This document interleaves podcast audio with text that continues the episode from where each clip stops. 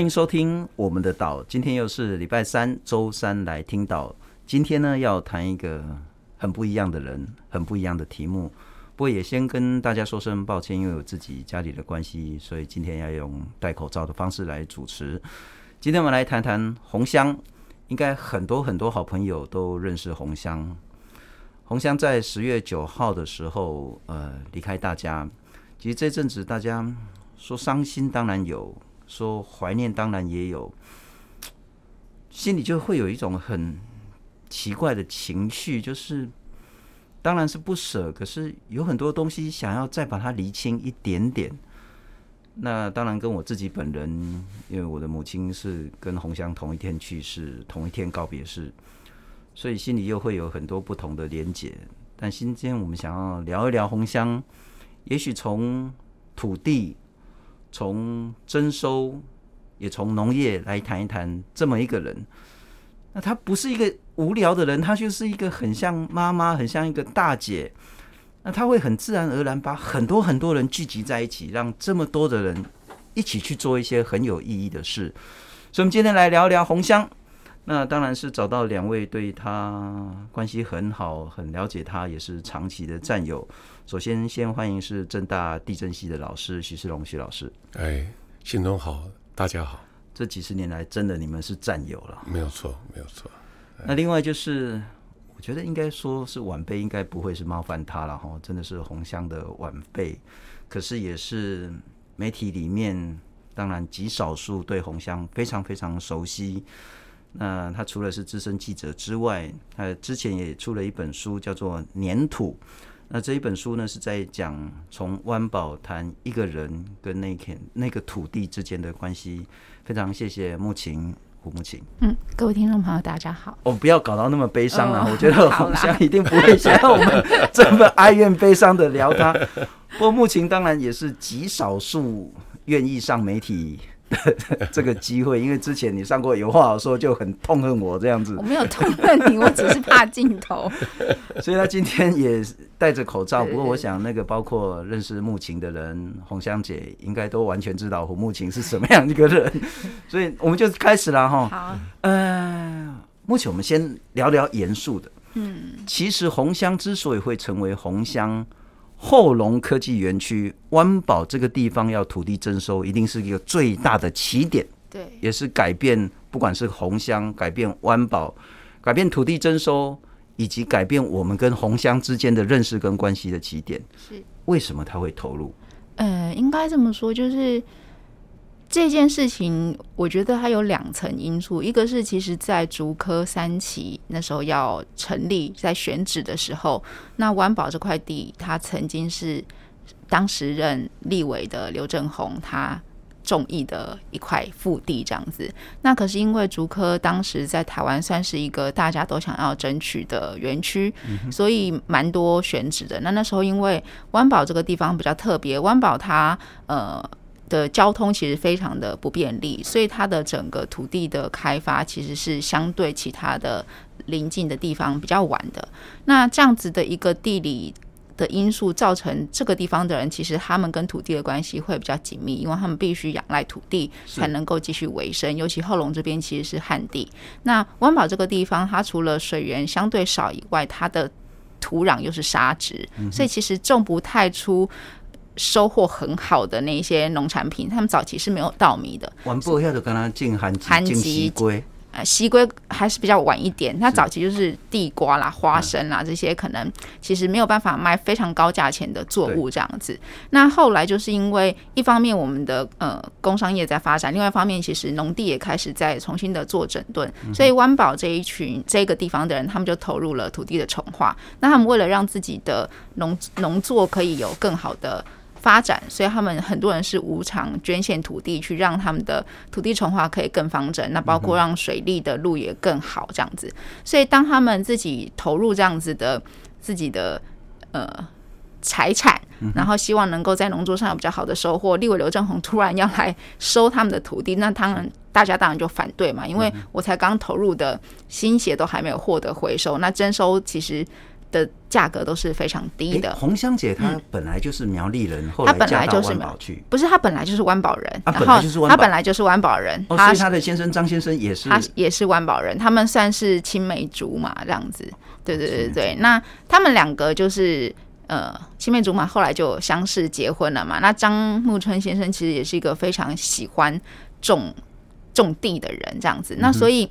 当时就是有几个因素，一个是整个湾宝村庄的人才刚投入新血，再是我的先生其实很爱这一块土地，那所以他们两个在当时村民就是有跟他们说，你们认识字的人要出来帮忙，因为他跟他先生算是少数地方上比较知识水平高的，那因为邻里关系很强，所以他们就开始投入那一场抗争。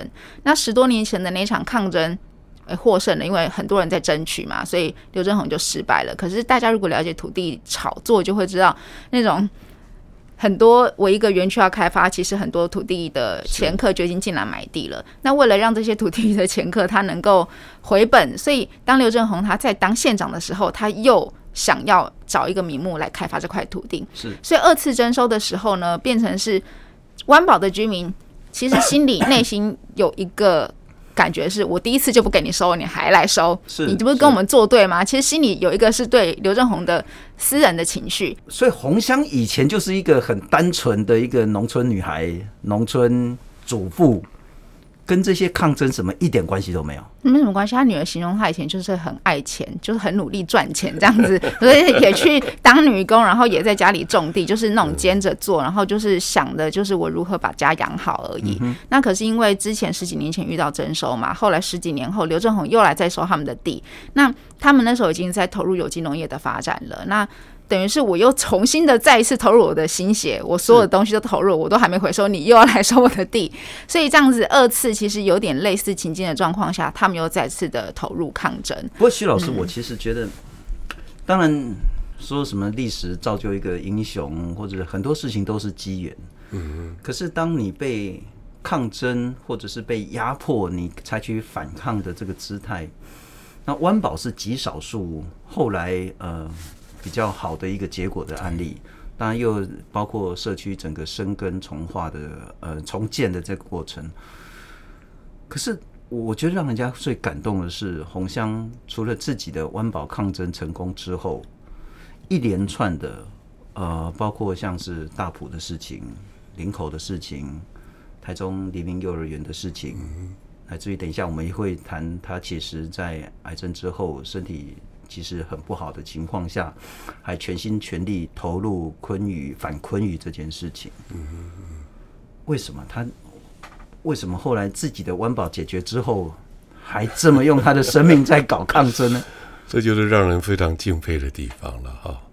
那我先谈我跟呃红香大姐的为什么会结缘呢？其实呃湾宝是我真正第一个。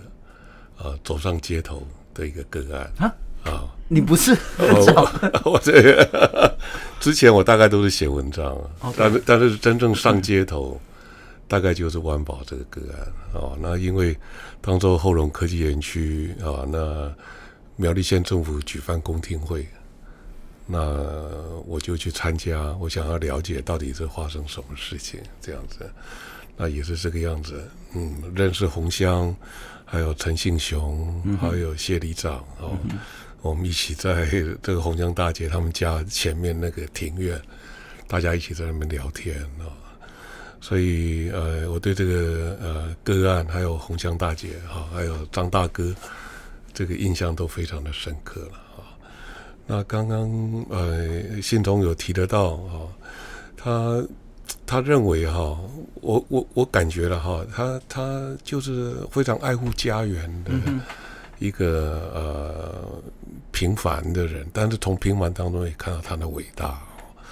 因为在现时代，我们大概呃对土地的价值，我们都把它认为呃用价格哦，比如一平多少钱，一平多少钱哈，土地可以买卖，可以投机炒作，然后可以呃。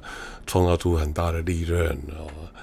那很多人呃，很多人靠这个为生啊，或者累积非常庞大的财富啊。但是红香还有张大哥他们不是这么看的啊。他们把土地看成是自己的家。是，其实张嘉玲就张嘉玲就是那个红香的女儿，嗯，谈到说她妈妈以前很爱钱啊，爱钱，爱钱的那个表表那个整个方式就是说她努力努力工作，对，一直进产。那可是我记得她之前有跟我聊到。然后那时候在征收的工，哦，哇，算算哎，我的产价单能三千万呢，对啊，刚刚变鬼啊。可是其实对一般人来讲，这两个观念好像有冲突。就是说，你觉得金钱还蛮不错的，然后你的土地被征收可以拿到两三千万，好像应该很开心。可是对红香来讲，完全不是这一回事。是，土地真的不是什么两三千万、两三亿。就可以买断，就可以征收，就可以毁坏的一件事情。为什么？就是说，你了解的红香目前，为为什么他对土地是完全用另外一套价值在衡量，而且他不是只为了自己土地，他还是义无反顾的去帮助别人捍卫他们的土地。为什么？呃，就是相宜他自己成长背景的关系，所以养成了他一种不是我的东西，我不要去拿。好，这样子的性格，所以这样子的性格也反映在后来别人想要强取他的东西的时候，他会去争取，他会去拒绝，这是第一点。那另外一点，他为什么会那么喜欢土地？我觉得跟他早期，呃，跟张木村还在从事惯性农法是有关的。他们在从事惯性农法的时候，就是一样会喷农药啊、除草剂啊这些东西，那其实对农民的伤害很大。所以他们早期在。做这些农农事的时候，他们都必须戴防毒面具。这样，那有一次就是张木村在田里工作的时候，突然就是倒倒倒下了。这样，那倒下才发现，哎，原来是这一些有害的化学物质，其实深深的影响了农民。那也是从那时候，他们开始接触了呃主妇联盟，然后开始想要转型做有机的农业。那在那个过程当中，他们才慢慢发现说，哎，其实。土地好像有另外一种面向，一个是它可以带来另外一种不同的经济价值，那另外一个是我其实好好的对待土地，它给我们的回馈是大的。那个回馈是不只是我能够吃到好吃的食物，我可能也是可以帮助别人的。所以像红香，他其实我之前在访问他的时候，他就讲一句话，他说：“我们温州长廊就讲哎，就是我们种那个种那些农作物。”那种出一大堆来，可是其实我们只有吃一点点，是好就觉得我们是一个很憨的人，这个好像是一个自嘲，可是实际上他觉得这件事情是对大家有帮助的。那他的这种对待土地的心情，我觉得跟之后我去辅导采访辅导核灾受害的农民，他们讲的话其实是一样的，就是呃辅导核灾发生之后，其实农民没有办法继续在那个地方耕作了。那时候我采访的一个农民，他因为是在做有机农法，他得到国外 NGO 的。帮助就是说，如果你想要继续种的话，我可以另外找一块地帮助你移居。可是他拒绝了，他宁可跟他的家人分开，也要留在原本被污染的土地。那我们就很好奇，就问他说为什么？他说因为福岛这个地方就是有非常多的农民在耕作，这就是一个农业县。那他觉得一个国家没有农业，它不是一个正常的社会。是那这样子的一个理念，可其实跟红香的理念是一样的，就是农作物它不只是哺育我们，让我们可以。呃，饮食，然后好好的孕育我们的生命，它同时也是让我们可以在这边建立家园的一个基础。所以，它的情感根源其实是这么复杂的一个状态包裹在一起。是我就是了解红香没有木琴这么深了、啊、哈、嗯，我大概就是三不五时，他就寄那个有机栗子、地瓜，寄一箱过来，哇，跟寄价这哦，但是就好寄来了。那三不五时，他就说：“哦，这老菜脯我告诉这样子。”他就寄一坛那个或是一箱，因为我们的岛有很多他的忠实粉丝在，所以他就会照顾我们这些粉丝晚辈，然后又寄一箱那个老菜脯。三不五时种那个什么北菜桃，然后什么他就会寄过来。所以现在我才可以理解为什么一个平凡的呃农村的人民，在被压迫、被征收之后，他自己起身反抗。然后投入其他跟他有类似遭遇的这些民众的阵营里面，然后又变成所谓的在跟主妇联盟合作去推广有机农业，其实都跟他自己的那些历程有关。不过，也许请徐老师也聊一聊台湾农村阵线。呃，之前他跟农政是怎么样认识、合作、参与？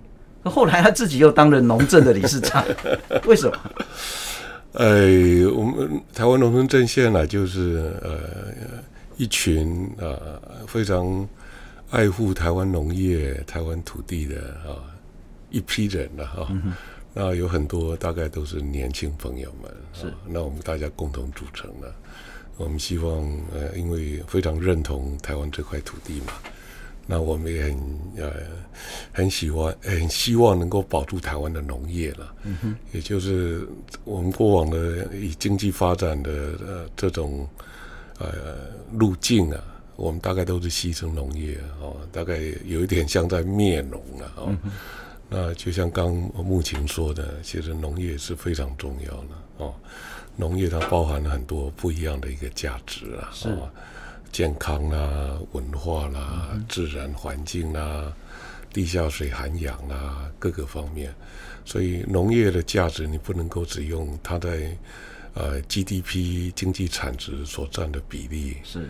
来等同于它的一个价值了。他不可以说，哎，你种的是地瓜，产值就比较低。对，你的是农地，所以我就把你征收等等。可以发现，因为政府大概都用区段征收。哦，这个尤其在呃农地上面，是大概都是用区段征收，然后你看桃园航空城也是啊，啊，这个体育大学站那个 A 七站也是啊，嗯、各个地方哈。哦然后还有一些一般征收也都在农地上，比如说中科世纪二零园区啦这样子。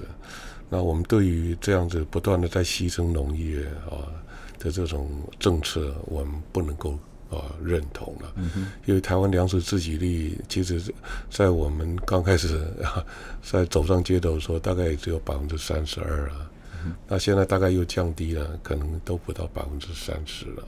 其实我们是很忧心的，嗯、一直到现在还是很忧心。所以刚我们谈到说，不管是从湾宝反征收，再到苗栗大埔，刚您也谈到像是林口 A 七的竹北璞玉计划，对对。那再到后来苗栗反昆鱼在龙生村这件事情，那你平常应该很常跟红乡开会吧？哦，我们对了，我们常常接触了，因为。嗯呃，你不接到他的电话，可能也很难。所 以我们就会呃，我想我们大概都一样了。哦，他很会连接，就搞扣篮哎，把一些朋友啊都把它连接在一起。哦，那我也常常接到他电话，就好像这今年我我我我在美国去开会的时候啊，红墙来电了。我跟你讲，我的经验是这样了哈。可能早上七八点的时候，其实因为我们都比较晚睡，所以起得也比较晚。七八点的时候他就打电话来，啊，有时候我们大概就是十一点多开会嘛，哈，就是都在决定一些比较那个当天很重要要处理的事情，他就会打电话来，啊，你要红香，你不敢不接，你知道吗？啊，接的时候，哎，陈信忠啊，我跟你讲啊，嚯！迄龙生遐吼，迄是大人去用拍甲安尼，老岁老弟，呵，够超过，哦，他就开始骂骂骂骂哈哈，啊，你有要来无啦？你有要来？所以总话讲啊，哦，阮这礼拜吼，迄晚报吼，咧老咧老三啊，你也来嘛？啊，所以总话讲，迄老啊真红哦，安尼 开始骂这样子。那我觉得她就是一个很特殊的大姐，然后对我来讲，因为我年纪比较大一点，我都会叫她红香姐。啊，其实更多人是叫她红香姨了哈。的性格其实很有趣，就是说一个很特殊的一个人啊，是真的哦，你不敢不接他电话，但是而且他也非常好客啊。你看多少人去住过他们家呢？对对，好多年轻人哦，呃，有多少人吃过他煮的饭？我吃过几餐。所以父亲聊一聊你跟他接触比较深的几个经验，好不好？其实我觉得我记忆中我跟他接触的都很。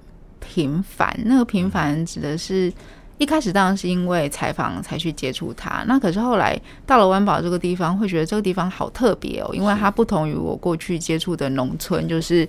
死气沉沉，然后看起来没什么希望。这样，湾保这个地方的连结性非常的强，他们有很强的凝聚力。那我记得我第一次去湾保，其实是应该是第二次去湾保，就是因为当初刘正鸿要征收他们的时候，伪造了居民的同意书，那后来被揭发了。那揭发以后，就是被。强迫必须再重做一次，那不得已，苗栗县政府就重做了公听会。那那个重做公听会，因为居民已经知道刘正鸿会使什么坏招，所以他们非常聪明，他们知道会伪造文书，所以他们在那个龙云宫，龙云宫是他们的信仰中心，也是很重要的一个居民的活动中心。这样，他们在龙云宫的玻璃门上面贴了，就是不是湾宝人。就是伪造签名之类的，就是会遭天打雷劈。嗯、那这样子的一个诅咒，在我们都市人看来，觉得这有什么？啊、可是。这对他们乡下人来说，对于农村来讲，其实是非常有用的，因为农村其实是当地一种非常重要的信仰中心，所以那个对他们来讲是有拘束力的。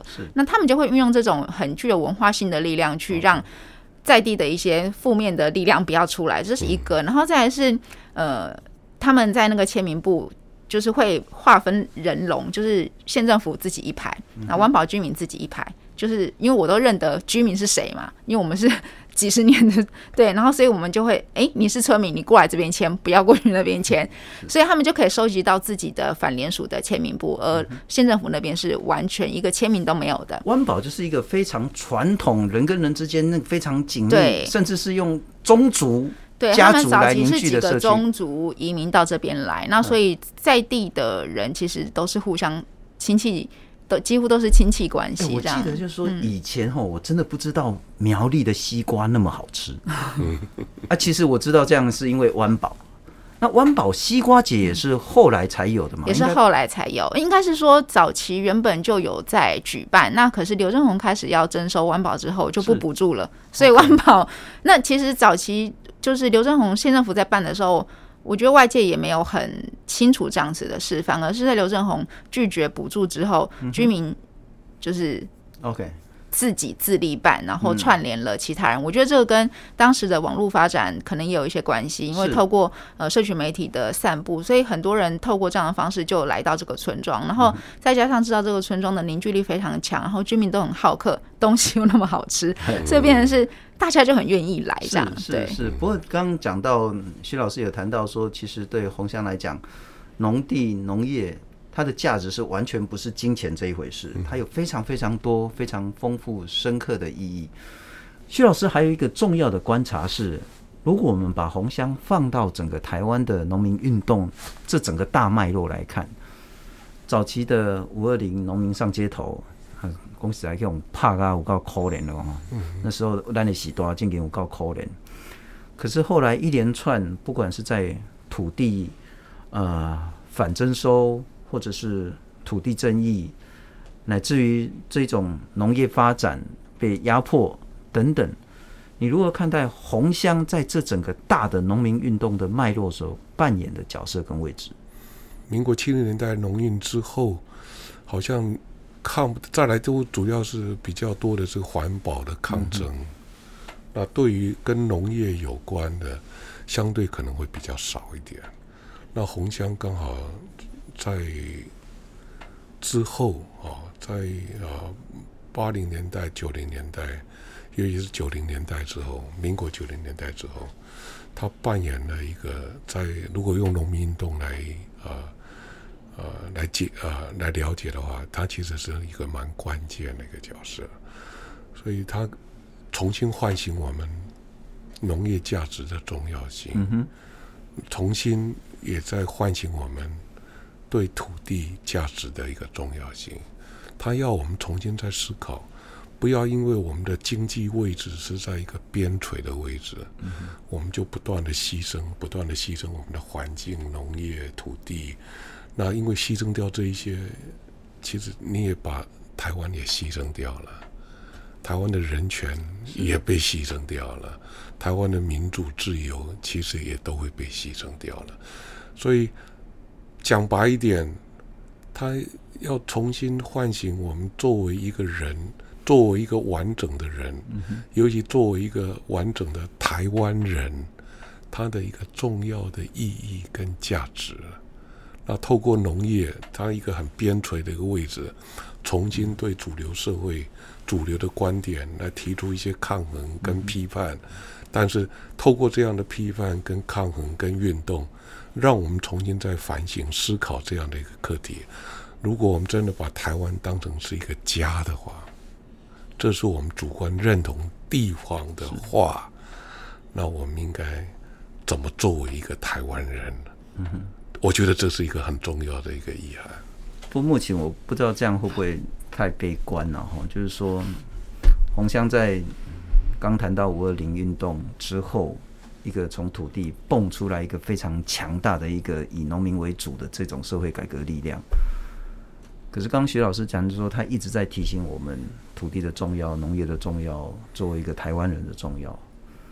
可是这个力量会持续延续，甚至发扬光大吗？在这样子的时候，我我出我出这本书，主要是因为环保的居民希望为他们的抗争留下记录，然后他们希望他们的抗争留下记录的一个初衷是希望能够作为其他抗争者的参考。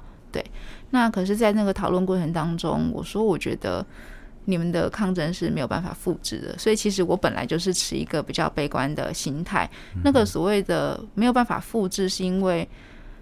我觉得抗争要成功，它是一个天时地利人和聚集才有可能的事。那湾宝之所以成功，是因为这边的土地纹理它其实没有被破坏。可是我们看其他的征收个案，这个东西其实是一直被徐老师提到那种制度性的问题，一直不断的瓦解的。你透过土地重化，透过都市重化，这些东西被破坏掉，人跟人之间没有办法建立好的连接，我自然就不会有地方感。我没有地方感，我对这个地方没有感觉。它当然就可以被商品化。那在这种高度的土地炒作的逻辑之下，我觉得要再继续有农民像红香这样子的一个农民出身，我觉得是非常非常困难的。所以，就我个人的观察来讲，我觉得红香的过世，它其实有点像是一个时代的结束，尤其是湾宝这个地方。早期的抗争领袖其实都陆续过世，他的先生张木村、会长陈信雄，然后包括吴英南阿贝这些核心的抗争分子，其实一个一个都过世了。所以，他其实某个程度也在提醒我们，农村它其实是有力量的，但是一直没有新的人回去，没有新血回去，所以它是一个不断凋零的状态。所以，如果再要有那个可能的话，我觉得是必须要有新的人回去。然后把这个价值重新连接起来，否则在这种土地炒作的逻辑之下，我的确是持一个比较悲观的心情在看待。不过，如果是红香的话，在再悲观的这个局势，他永远他也是会拼啊。所以他就说，韩籍在抖弄一下行动，对他来讲，台湾人就像地瓜一样，在哪边都可以生长。所以，对，其实我们还是应该乐观一点。对对对。刚刚我们少讲了一个了哈，就是说。鸿香从原本很平凡、单纯的一个农村的民众，变成是反抗这种非常充满恶意的征收的方式，变成是这种去串联，然后让更多力量可以去支持那些反征收土地的不同的案件，变成是投入有机农业、农业的转型、粮食安全等等。可是我们少讲了一个，投入社区的发展。他自己后来也变成是温饱社区发展协会的理事长，这一段可不可以再请穆琴跟我们聊聊？就是说，从一个原本单纯平凡，只是为了照顾家庭，然后为了赚钱，然后努力去耕作的一个农妇。变成是一个深耕社区的一个人，他跟社区的连接，在你那本书里面你谈到的东西。诶、欸，社区发展的部分，其实有一部分是他的呃亲戚洪江坡，洪江坡先生是个画家，他跟他的太太其实早期在湾宝这个地方，因为是比较文化人，所以他们早期做了很多在地的居民的访谈。那这个访谈的这个资料，刚好后来就遇上了我现在。时间点我现在有印象有点模糊，但总之就是在第一次湾宝遇到征收的时候，那个时候刘正红使用的方式其实也是用一种欺瞒的方式。那他的那个查库通知书告诉理应是所有的居民都要知道的，但是他只告诉当时的湾宝里长。那那湾宝里长是刘正红的庄脚，所以这个里长他当然就没有把事情告诉居民嘛。那后来呃。竹科的这件事情没有成功，可是居民就意识到说，哎，原来我们没有一个畅通的行政行政申诉的流程是会有问题的，所以他们为了预防这样的事情再发生，湾保的居民他们决定自己组织一个发呃，就是发发展协会这样子。那这个发展协会它可以跟里长做一个相互拮抗的力量。那这个也跟当时整个台湾在做呃。地方的发展是有关系的。那呃，湾保居民更聪明的事情是，他们知道这个发展协会其实当然的成员是里长，所以他们为了预防这个跟他们不同立场的里长会加入，所以他们也在地发起了一个拥护自己里长的的选举这样子，就是推派了一个新的里长出来，就是后来一直连任到现在谢秀仪里长。那谢秀仪里长就是也是土生土长的人，然后受到很多长辈的照顾，所以当居民去说服他，然后居民去支持他，那变成是长期以来这个人际的关系就非常的紧密连接在一起。嗯哼，不过我觉得一个很感人的是说红乡的最后心愿哈，就是呃完成他的先生张木春。然后在湾宝驿站，现在其实已经有了，有一个叫做湾宝护乡土的纪念碑，嗯、啊，就是一个讲说整个湾宝发展，然后就为什么会走到这样子一个整个历程那样子。可是对我来讲，我我现在很多对红乡的印象都还停留在龙生村反坤鱼这件事情。其实他那时候应该已经是癌症了，嗯，那身体状况非常不好。想到他就打电话给我，那其实我应该算是很外围的外围的了哈。所以如果他打电话给我的频率是那样的话，我相信他打给徐老师、打给慕情、打给其他的媒体、打给可以去帮忙的人，那个频率是高更多更多。那我必须讲说，其实呃，龙生春反坤鱼最后可以成功。当然，最核心的关键还是龙生村民，嗯，他们坚持，然后爱护乡土这个决心，也帮忙，包括自救会，包括像陈其中也长期帮忙，那包括不少的媒体，像我们的岛，像那个其他的这些媒体都是，但一定也一定包括红乡，对，没有错。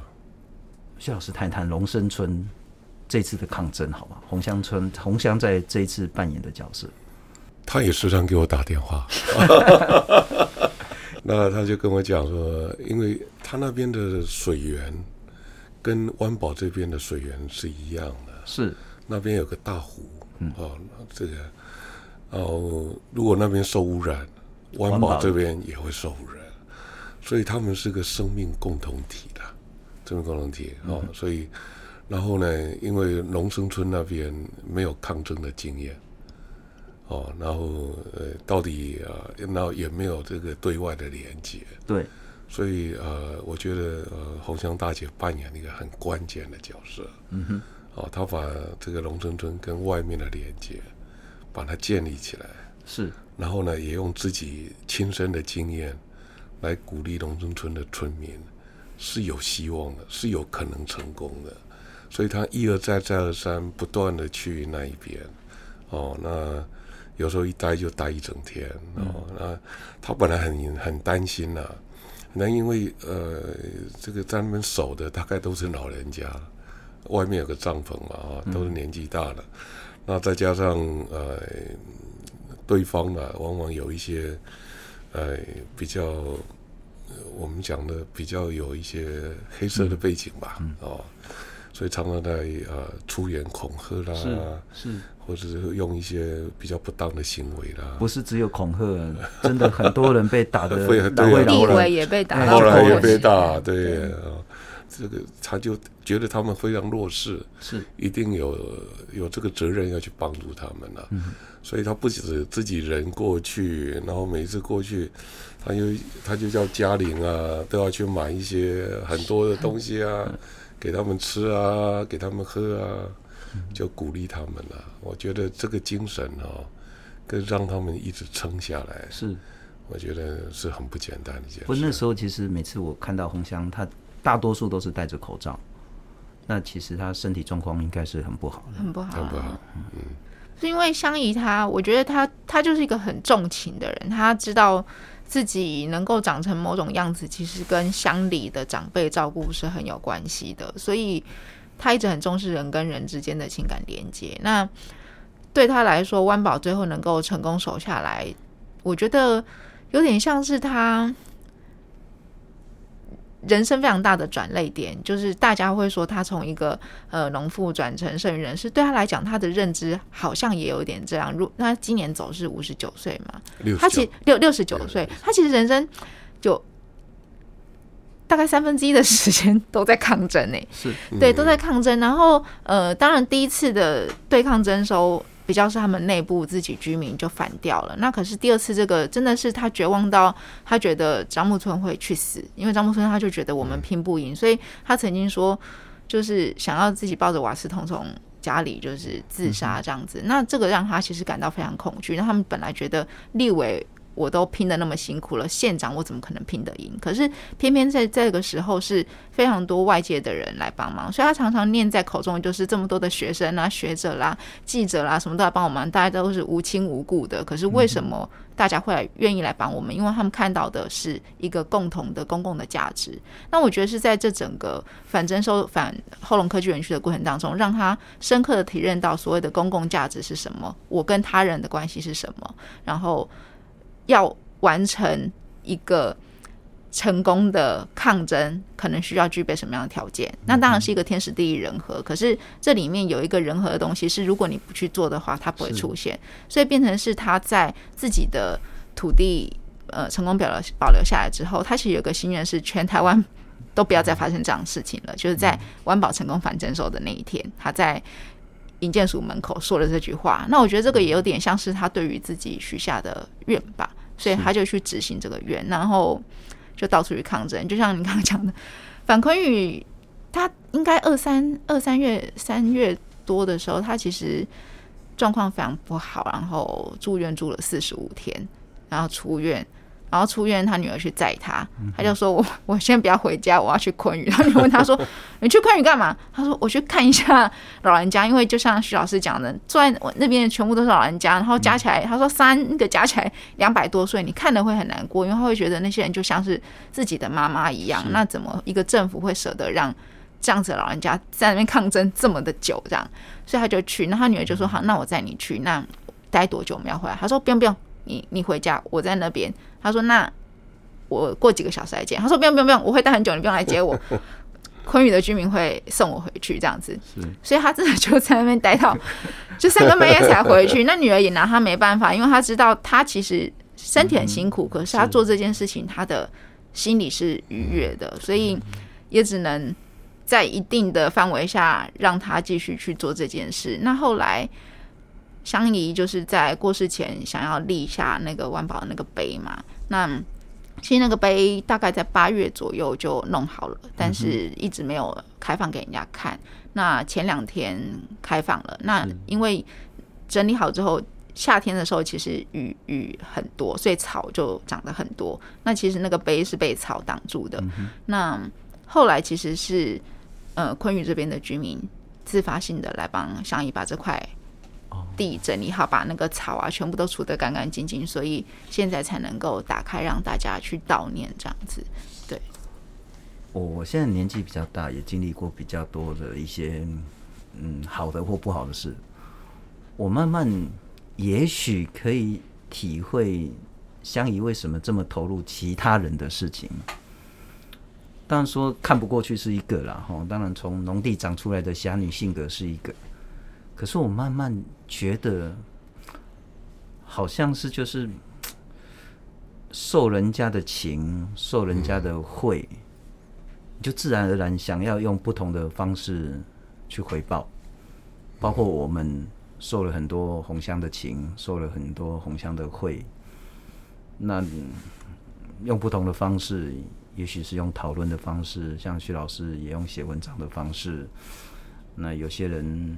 去拈香，那有些人在心里面，也许是感怀，甚至用眼泪的方式，我觉得都是一种，不一定是说偿还回报，但总之他就一定会想用这种方式来具有更多的连结。我觉得对红香应该也是，就是一二十年前，他认为很多人去帮湾宝，所以他应该要。用他自己的力量去回报给更多的人，回报给林口，回报给大埔，回报给昆鱼，不反昆鱼这样子，回报给很多的晚辈，希望那个力量可以继续撑下去。不过徐老师也许谈一谈，在我们还是回到比较严肃的然后，因为当然对我们很多人对红香是很深刻的感怀，可是应该还是有很多人不了解红香。嗯。红乡在土地征收在农业发展，在粮食，乃至于对台湾的社运，他改变了什么，留下了什么？鸿香大姐，还有 张木村大哥，还有我们湾宝的这么多长辈、好朋友们，大家站出来，尤其是鸿香，十多年来那种兼爱天下。然后，虽然我们说他要，他当同志很谦虚，说我我要回馈，但那个大家可以感受到那个人格啊，其实就是兼爱天下的那种格局了啊，跟那种抱负，这是让人家非常敬佩的啊。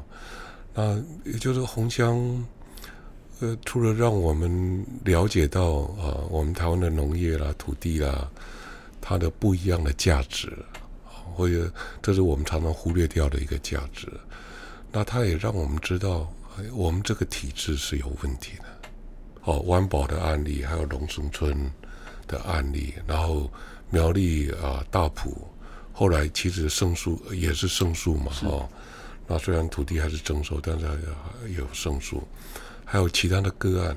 所以呃，透过这样子一个一个的一个个案。嗯哦，那 A 七到最后也保留一户嘛，哦，那桃园航空城也有部分是保留下来，所以一个个案一个个案，然后呃部分的啊、呃、这个坚持的人，到最后真的获得他们家园，可以把它保护下来。我觉得这个是一个重要的意义，它它它改变的不只只是我们人而已，是他想要改变的也是这个整个的一个体制，整个的一个结构。让台湾更真正的走向比较民主，还有保护人权这种康庄大道来转变了。也就呃，台湾并不因为解除戒严三十六年就已经改变了，其实没有，很多的体制都还是维呃呃维持在过往的那个时代里面。因为我在地震系里面教书，我们的都市计划啦、土地征收啦、是设计重划，其实很多都没有改啊。很多都真的都没有改，那红香啊、呃、大姐她是提醒我们啊、哦，这些都应该要改啊。那透过我们民间社会的力量，透过我们人民的力量，是，我们是有可能来改变它的。完全认同徐老师刚讲对红香的这样子的一个观察，就是一直到现在二零二三年，我们其实包括对土地的压迫，对人民。合法财产的尊重，对农业的这种各种不同的压力，对于我们整个粮食的这些问题，其实那些问题都在。可是红香很大很大的一个告诉我们的事情是，只要我们真的全心投入，让更多志同道的人一起来去改变这些压迫，其实是有可能被改变的，是真的有可能得到一个比较好的结果的。鸿香的呃所参与的好多好多事情都跟我们讲，包括他自己的湾宝，包括最近的不管是昆玉的案子，甚至龙科三起，我我觉得那都是很大的一个意义。红香跟我们讲说，你只要真的全心投入的话，就算那个压迫是再不公，你都有可能改变。不过目前也许拜托你从晚辈的角色再摇身一变。到作者到媒体的角色来谈一谈，其实大家都很感念红香，可是我们再从整个制度，从整个不管是文化，从整个所谓的社会改革运动来讲，你看到红香改变的东西是什么？我觉得就像徐老师刚刚提到的，就是香怡他的行动，他的抗争行动，其实一直在提醒。各种体制的不周全，然后那个不周全，它不只是一个口述而已，它会用行动去证明。比方说，我印象很深刻的是，湾宝在呃成功的保留他们的家园之后，其实台湾的土地征收并没有因此停止。然后后来政府因为社会的反抗力太大了，所以去修了土地征收条例，但这个修法其实就是一个 破烂的修法，这样。所以当时。很多人就上街头嘛，然后他们有一个行动，那个行动是做了一个类似纸扎的 总统府啊、行政院这样，然后就在立法院那边把这个东西烧掉了。那对于警察来说，当然就是一个必须制止的行为嘛。那香鱼就吼出一句话，他就说：“你们家如果死人，不会烧这个吗？对不对？我们遭遇到的其实是像家里死人这么大的事情，所以我们烧这个有错吗？何况……”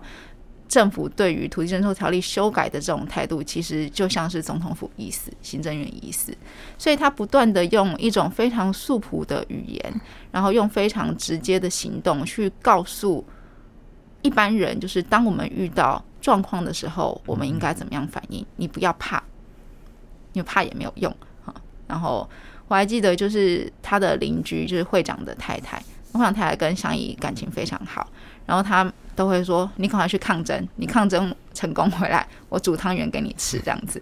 然后我就说他已经去抗争啦，他就说对啊，可是他其实出去抗争是一个样子，他在湾宝是另外一个样子，每天都在哭这样，他会暗自哭，不让人家知道。那红香他，我觉得他另外一个就是非常重要的特质是，他在人前人后表现出来的坚强其实是不同的。那他会把。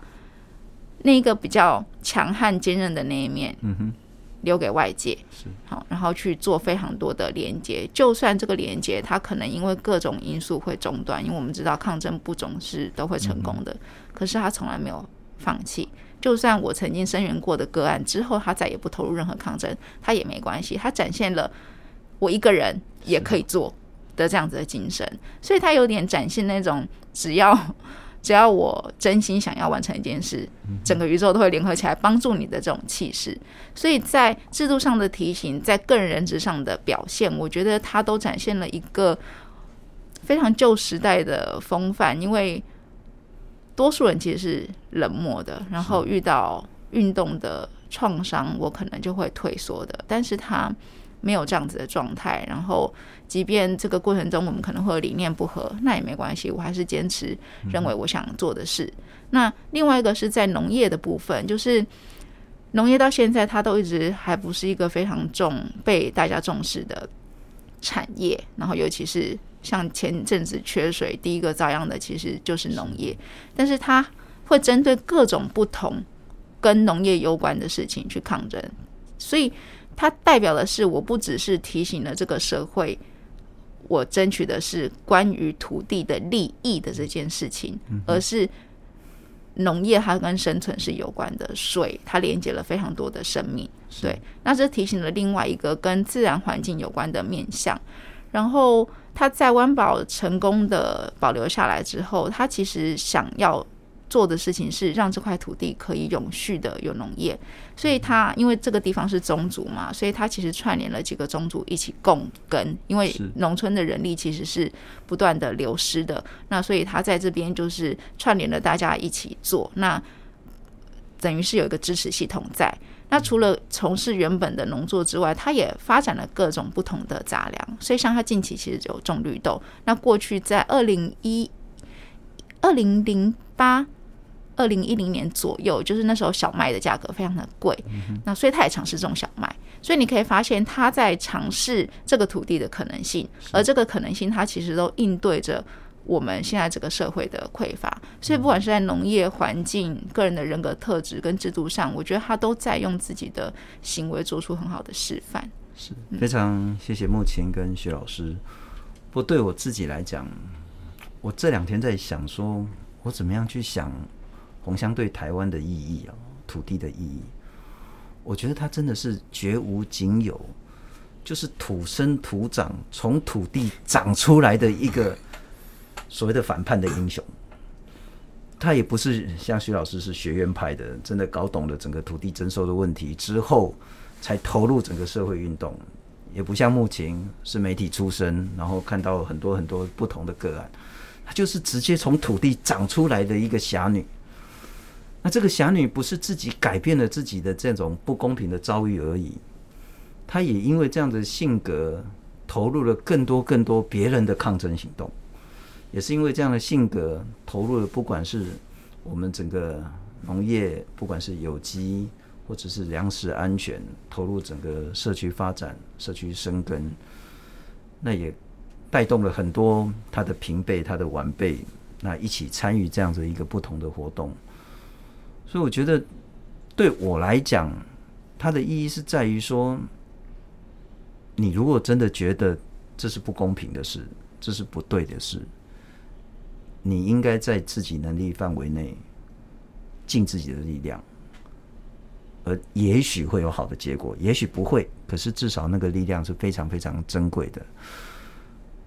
我认为十年、二十年之后，应该大家会对红香有更多的认识，更多的感念。也许十年、二十年之后看到这一段影片，会想起说：“哎，很多事情我们其实可以再去做，而且做得更多。”再次谢谢徐老师，谢谢慕情，也非常谢谢红香大姐、红香阿姨对台湾所留下来很多很多很珍贵的回忆与力量。谢谢红香。